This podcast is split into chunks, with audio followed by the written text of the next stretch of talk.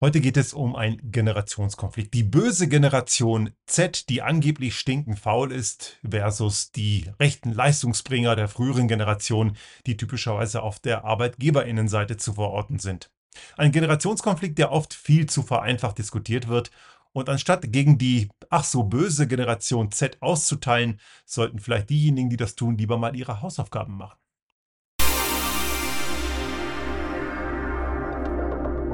Der Restart Thinking Podcast. Ideen und Lösungen für die Transformation der Wirtschaft und Gesellschaft für das 21. Jahrhundert.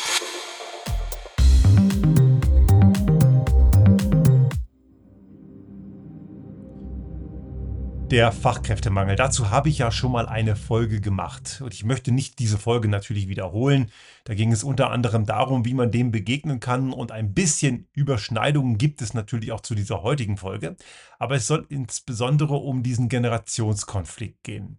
Es gibt ja nicht wenige, gerade auf der Seite der ArbeitgeberInnen, die ja ganz groß dabei sind, der Generation Z Faulheit und einen Drang zu, zu einer zu starken Freizeitorientierung zu unterstellen und nicht mehr bereit zu sein, Leistung zu erbringen, was auch immer Leistung in dem Kontext sein soll.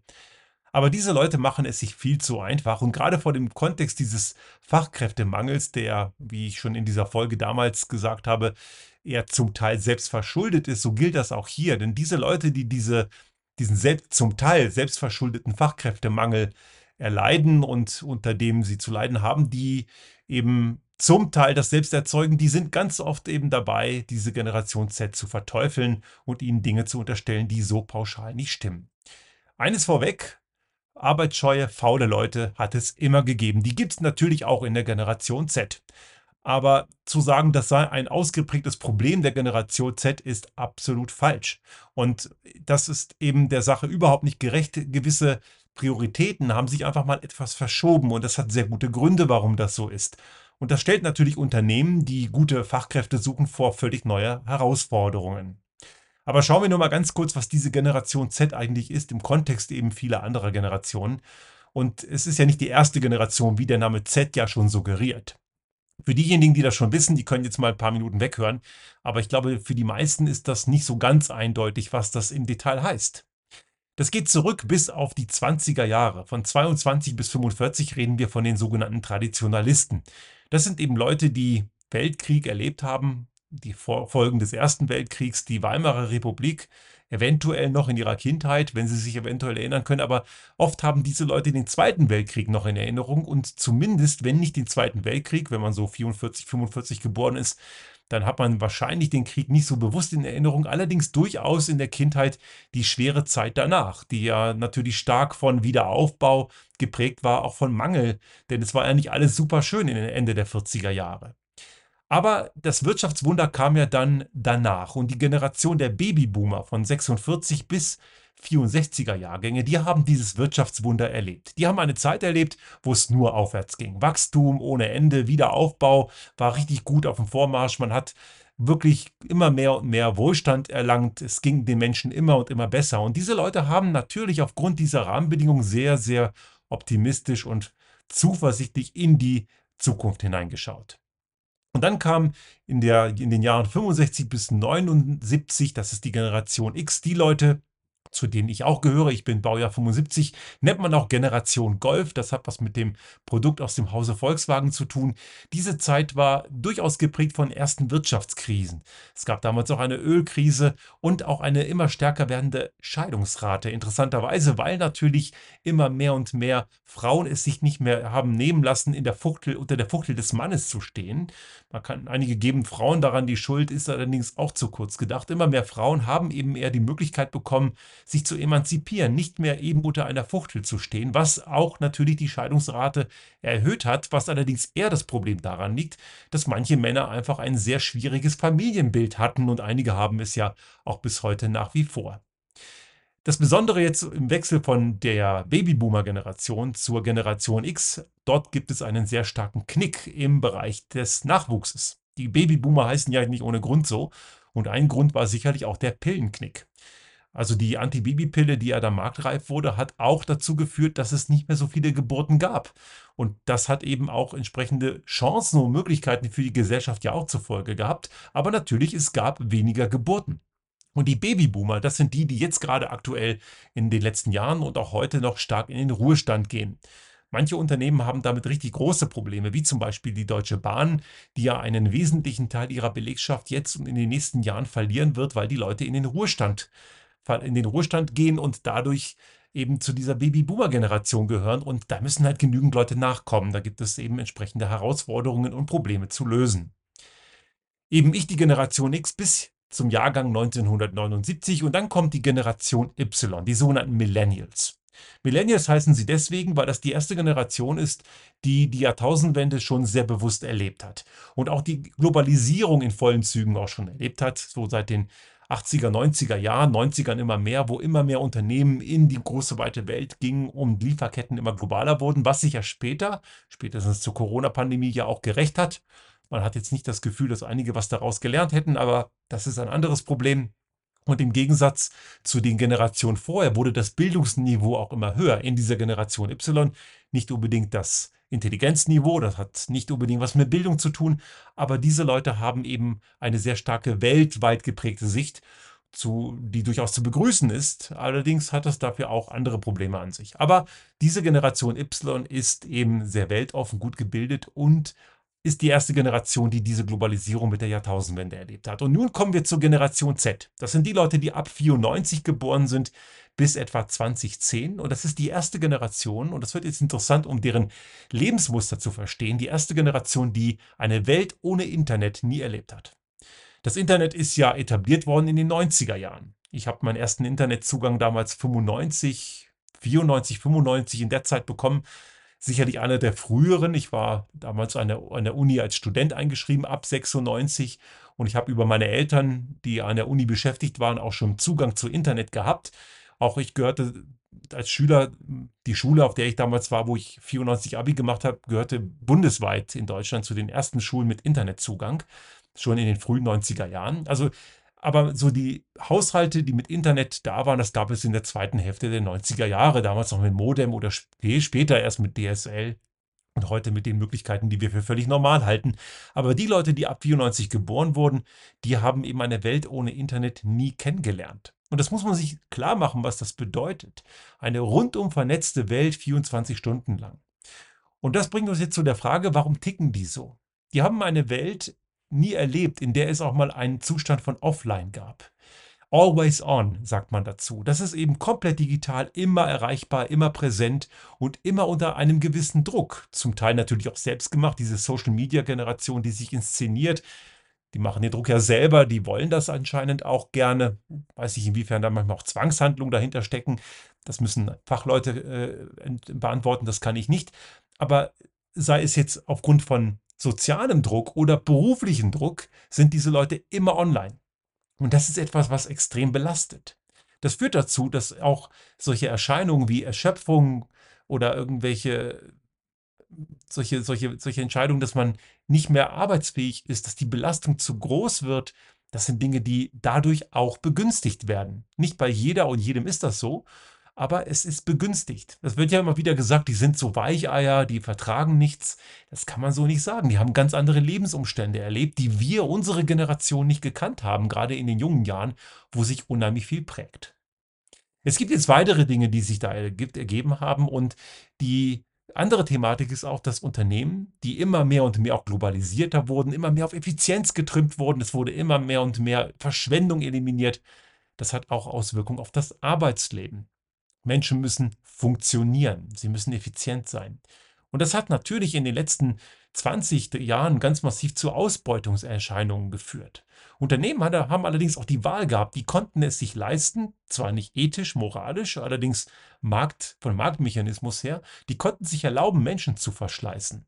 War zwar fürs Unternehmen meistens auch nicht gut, denn wenn man Menschen verschleißt, dann ist das auch nicht gut in der Belegschaft und da geht auch die Produktivität in die Binsen, aber das kann man in keiner Excel-Tapete sehen, deswegen kapieren es auch viele Manager nicht. Aber es ist durchaus so, dass Menschen verschlissen wurden und ist der eine abgehauen oder zusammengebrochen, hat man einfach den nächsten verschlissen. Es gab ja genug am Arbeitsmarkt, was ja noch der Babyboomer-Generation geschuldet war oder auch der Generation, Generation X oder Y. Die waren auch noch nicht ganz so selten. Die waren zwar schon selten als die Babyboomer, aber es gab mehr von denen. Was jetzt aber gerade passiert ist, es gibt nicht mehr so viele Menschen, die arbeiten können, weil einfach die, das, das demografische Bild so ist. Und jetzt können Unternehmen eben nicht mehr so einfach ausbeuten. Und diejenigen, die noch immer auf Druck setzen und Ausbeutung von Arbeitnehmenden, die haben ein Problem. Weil sich natürlich aufgrund dieser ganzen Umstände die Leute die Arbeitsplätze aussuchen können. Und das hat natürlich entsprechend einen Arbeitnehmerinnenmarkt erzeugt. Der Arbeitgeberinnenmarkt ist nicht mehr so gegeben. Und wenn man halt immer noch in den alten Mustern tickt, dann hat man ein Problem. Dazu kommen noch weitere Dinge, nämlich das Thema Statussymbole. Man konnte früher, und da haben es die Personaler und Recruiter relativ einfach gehabt. Die konnten Leute mit einem attraktiven Einkommen, vielleicht noch mit einem dicken Geschäftsauto und früher sogar mal mit einem Handy locken. Klar, Handy ist heute nichts mehr, ne? aber auch ein Laptop ist heute normal. Aber dicke Karre, halbwegs gutes Einkommen und eine Sekretärin, das waren damals ziemlich starke Magneten, weil man damit auch wer war. Man konnte damit repräsentieren. Man hat einen Status gehabt. Das funktioniert heute halt aber auch nicht mehr so. Klar, es gibt auch heute noch jüngere Leute, die sowas total geil finden. Ich gehöre, obwohl ich Generation X bin, nicht zu denen. Ich habe mir auch nie so auf sowas irgendwie was gemacht, auch wenn ich diese Privilegien auch mal hatte, aber die waren mir nie wichtig. Aber für gewisse Leute ist das immer ein Statussymbol gewesen. Hier, guck mal, fette Karre, ne? man fährt dann irgendwo vor, man konnte prahlen, wie wichtig man ist, dass man irgendwie eine, zwei Sekretärinnen und zwei Assistenten hat. Da war man wer. Heute ist das nicht mehr so. Heute zählen für die jüngere Generation ganz andere Dinge. Diese Statussymbole in Sachen Hierarchie oder materieller Art, die haben eine völlig nachlassende bis völlig marginalisierte oder gar keine vorhandene Rolle mehr. Statussymbole von heute sind, ich kann mein Leben leben und habe Freizeit. Ich muss nicht, wenn ich, wenn ich nicht will. Ich kann mein Leben frei entscheiden. Ich gehöre keiner Firma. Denn machen wir uns mal nichts vor, wer ein dreistellige, dreistelliges Tausender-Jahreseinkommen hat, also ein sechsstelliges Jahreseinkommen oder gar noch mehr, der gehört diesem Unternehmen. Der hat keine andere, keine Wahl mehr zu entscheiden, ob man Freizeit macht oder Zeitausgleich in der oder der Richtung. Diese Leute gehören dem Unternehmen und haben einfach parat zu stehen, wenn man sie haben will. Das mögen viele Leute nicht, denn da leidet das Privatleben. Ich habe selbst auch mal als Angestellter, ich war auch leitende Führungskraft mit einem, muss man sagen, einem Chef, der sehr gut war. Der hat mir viele Freiräume gelassen und ich habe auch mal einen Zeitausgleich genommen als leitende Führungskraft, was allerdings gar nicht so vorgesehen war. Der hat das auch sehr locker genommen und der gehörte auch zu denen, die gesagt haben, ich gehe auch mal einen Tag, äh, einen halben Tag nach Hause, weil das Wetter gerade so schön ist und hat das seinen Angestellten, die für ihn in dem, in dem Team gearbeitet, seinen, seinen Mitarbeitenden natürlich auch zugebilligt. Aber das war nicht der Normalfall. Als leitender Angestellter oder leitender Angestellte war man einfach, einfach parat zu stehen. Und das ist etwas, was eben viele Leute heute nicht wollen. Denn es gibt noch einen weiteren Aspekt, warum die Generation Z einen anderen Fokus hat. Die wachsen auf in Zeiten multipler Krisen. Wir haben ja jetzt ganz aktuell eben schon seit mehreren Monaten die Krise in der Ukraine, wo eben die russische Diktatur einen souveränen Staat versucht zu annektieren oder jetzt der Hamas-Terror in Israel, die einfach gnadenlos äh, Zivilistinnen und Zivilisten abschlachten und entführen. Und ein paar Bescheuerte feiern das dann auch noch. Aber anderes Problem. Aber diese multiplen Krisen, von der natürlich auch Despoten profitieren, muss man klar sagen, von solchen Kriegshandlungen profitieren am Ende diejenigen, die weitere Kriegshandlungen anzetteln. Also eine sehr instabile Welt und was in China da gerade passiert, auch Richtung Taiwan, ist vielleicht wahrscheinlich nur eine Frage der Zeit, bis China versucht, Taiwan zu annektieren. Und dieses ganze Spannungsverhältnis, dieses geopolitische Spannungsverhältnis wirft kein gutes Bild auf die Zukunft. Und ein weiteres großes Problem sind natürlich auch das Erstarken von Rechtsextremen, von plumpen Nazis. Wir haben es ja in Deutschland gerade wieder nach zwei Landtagswahlen gesehen. Und das ist etwas, das Angst macht. Das wirft kein gutes Bild auf die Zukunft. Und dazu natürlich über allem, auch wenn es einige nicht kapiert haben, das größte Problem, die Klimakrise. Denn das, was wir heute an Unwettern und an Naturkatastrophen erleben, hat die Ursachen von vor 20 Jahren. Das, was wir heute anrichten, wird die Ursachen erst in 20 Jahren haben. Und es ist ja heute schon ungemütlich. Gerade vorgestern bin ich nach Hause gekommen aus Slowenien über über die Steiermark, Salzburg und ich bin irgendwann mal in der steirischen Pampa gestrandet. Ich bin dann doch noch nach Hause gekommen, weil es einen sehr patenten Busfahrer gab, der mal einen Extraschlenker gefahren hat. Aber dort war ein Unwetter und hat entsprechend die Gleiswegung kaputt gemacht und das hat einige Stunden gedauert, bis man weiterkam. Und diese Dinge, die lasten dann auch noch. Das hat Auswirkungen auf unsere Lebensqualität, auf die Gesundheit, auf die wirtschaftliche Prosperität. Und man hat gerade nicht den Eindruck, dass Entscheiderinnen und Entscheider in Politik und Wirtschaft irgendwie das Richtige täten, um dieses Problem einzudämmen. Dazu haben wir schon viele Folgen gemacht. Dazu werde ich jetzt im Detail nicht mal nicht weiter eingehen. Aber was sagt das dann aus für Menschen einer Generation Z, die sich dann sagt, warum soll ich mich jetzt krumm machen und richtig viel Arbeit reinstecken für ein Leben danach, was ich vielleicht gar nicht mehr habe? Weil sich einfach andere Dinge so sehr verschoben haben, dann genieße ich doch lieber das Jetzt. Und genau zu der Entscheidung kommen viele. Die sagen sich, Warum soll ich jetzt alles nur in Arbeit stecken? Klar muss ich arbeiten, ich muss meinen Lebensunterhalt verdienen, aber ich möchte auch leben und zwar jetzt und nicht in 20, 30 Jahren. Und daraus konstruieren jetzt einige, die wollen keine Leistung bringen. Doch, die wollen Leistung bringen, nur an den Stellen halt, wo sie ihren Lebensunterhalt verdienen und nicht eben, den ganzen Tag, fünf, sechs Tage die Woche oder gar noch mehr, eben mit der Aussicht, denn mal irgendwann mal ein richtig schönes Leben zu leben. Denn diese Aussicht in die Zukunft ist eben gerade nicht so wahnsinnig optimistisch. Und dazu gibt es eben noch den Punkt, dass die Leute auch gerne einen Sinn haben wollen in ihrer Arbeit. Das habe ich auch schon mal im Kontext von Climate Quitting mal diskutiert. Ich habe die Folge auch verlinkt in den Show Notes. Climate Quitting ist ein Beispiel von vielen, aber es gibt ja Menschen, die wollen mit dem, was sie beruflich machen, einen Sinn haben, einen Sinn stiften. Nicht einfach nur, ich gehe halt arbeiten und kriege mein Gehalt, denn dafür ist denen ihre Lebenszeit zu schade. Ich habe eben vorgestern auf dieser Reise eben auch in diesem Schienenersatzbus, der mich dann von irgendeinem Kaff da in der Mitte der Steiermark, dem Enstal, dann nach Schladming gebracht hat, sogar, sogar glücklicherweise dann weiter nach Bischofshofen, wo ich dann weiter nach Innsbruck kam, saß im Bus ein junger, ein junger Mann neben mir, der eben für eine Crowdfunding-Agentur gearbeitet hat, die Büros in Deutschland und in Österreich hat. Und er hat geschwärmt, wie gerne er seinen Job macht. Und diese Jobs sind begehrt. Solche ich habe ihn auch gefragt, habt ihr Mangel, habt ihr ein Problem, Leute zu bekommen? Er meinte, nö, wir haben genug Bewerbungen. Und das zeigt auch, dass Unternehmen, die das Richtige tun, die ein gutes Geschäftsmodell machen, die haben kein Problem, Leute zu kriegen. Er war interessanterweise gerade auf dem Weg nach Salzburg, wo er dann wohl diese Firma, die haben mehrere Reisebusse gechartert, aus, in verschiedenen, aus, aus Deutschland, in Österreich, und die fahren gemeinsam mit mehreren Reisebussen irgendwo nach Italien und machen dort eine Woche gemeinsam Urlaub. Auf Kosten der Firma. Und das ist irgendwie eine tolle Sache. Das hat macht richtig Freude und er hat richtig man hat richtig gemerkt, wie gut er drauf war, wenn er über seinen Arbeitgeber gesprochen hat. Und diese Crowdfunding-Firma, hat er mir erzählt, macht eben Crowdfunding für soziale Projekte weltweit. Und da gibt es einen Sinn.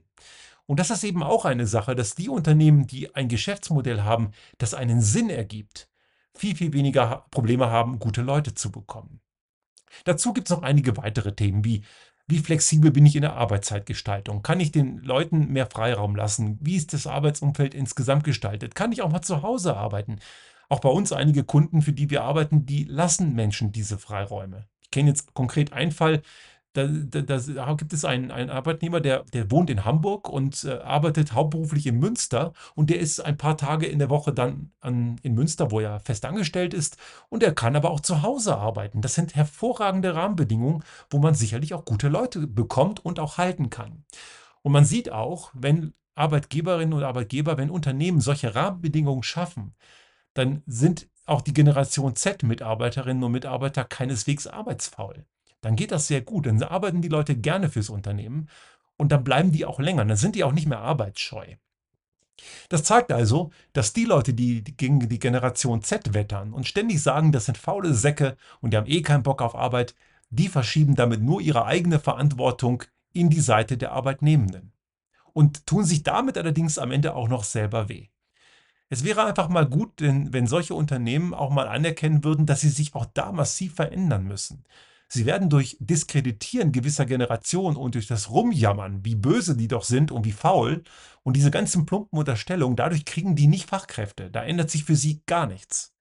Und es gibt auch einen weiteren Aspekt, der ist in den manchen Ohren einiger Leute immer gleich Sozialismus. Einfach mal den Menschen für weniger Arbeitszeit das gleiche bezahlen. Oh mein Gott, das ist ja böse. Nein, das ist genau das Richtige, denn wäre das Sozialismus, wäre Henry Ford in den 20er Jahren ein ganz mieser Sozialist gewesen. Aber er hat genau das getan. Er hat Automatisierungsgewinne, Produktivitätssteigerung durch Automatisierung in einem gewissen Teil an seine Mitarbeitenden weitergegeben. Er hat ihnen mehr bezahlt für weniger Arbeit. Weniger Arbeitszeit pro Woche, mehr Lohn. Warum hat er das gemacht? Er hat gute Leute bekommen und natürlich hat er die Leute damit auch ertüchtigt, dass die seine Produkte, sein, seine Autos kaufen konnten. Die konnten sich dann Autos leisten. Natürlich war das nicht eigennützig, äh, uneigennützig, klar. Aber er hat einen Teil seiner Produktivitätsgewinne an seine Mitarbeitenden durch weniger Arbeitszeit und mehr Gehalt weitergegeben. Und eine Forderung, die jetzt auch im Raum steht, vier Tage Woche bei normalem Lohn, wie vorher auch. Warum bitte nicht? Man kann ja auch die vier Tage ein bisschen in der Arbeitszeit verlängern, dann ist es nicht ein Tag weniger, aber der Freitag ist ja meistens eh ein kurzer Tag.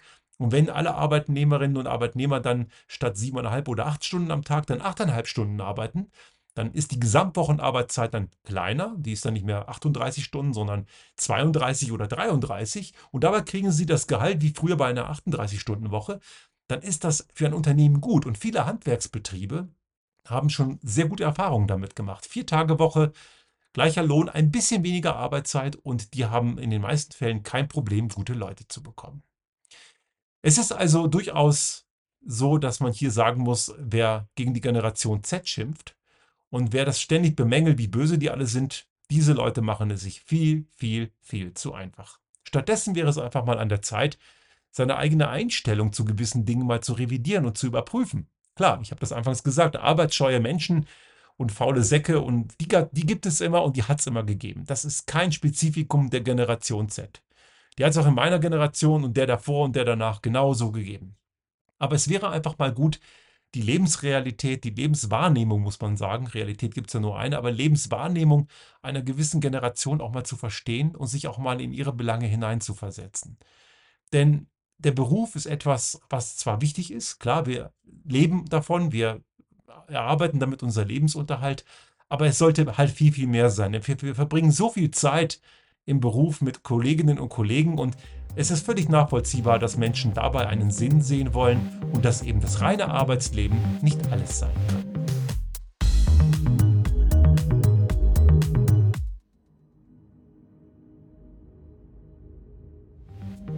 Sollte Ihnen unser Podcast gefallen haben und Sie auch künftig keine Folge verpassen wollen, dann abonnieren Sie uns einfach auf den gängigen Kanälen wie zum Beispiel iTunes, Spotify oder anderen Podcast-Hostern oder auch auf unserem YouTube-Kanal finden Sie immer mit dem einen Tag Verzögerung die aktuelle Folge unseres Restart Thinking Podcast und selbstverständlich freuen wir uns in Zeiten der Aufmerksamkeitsökonomie über das eine oder andere Like.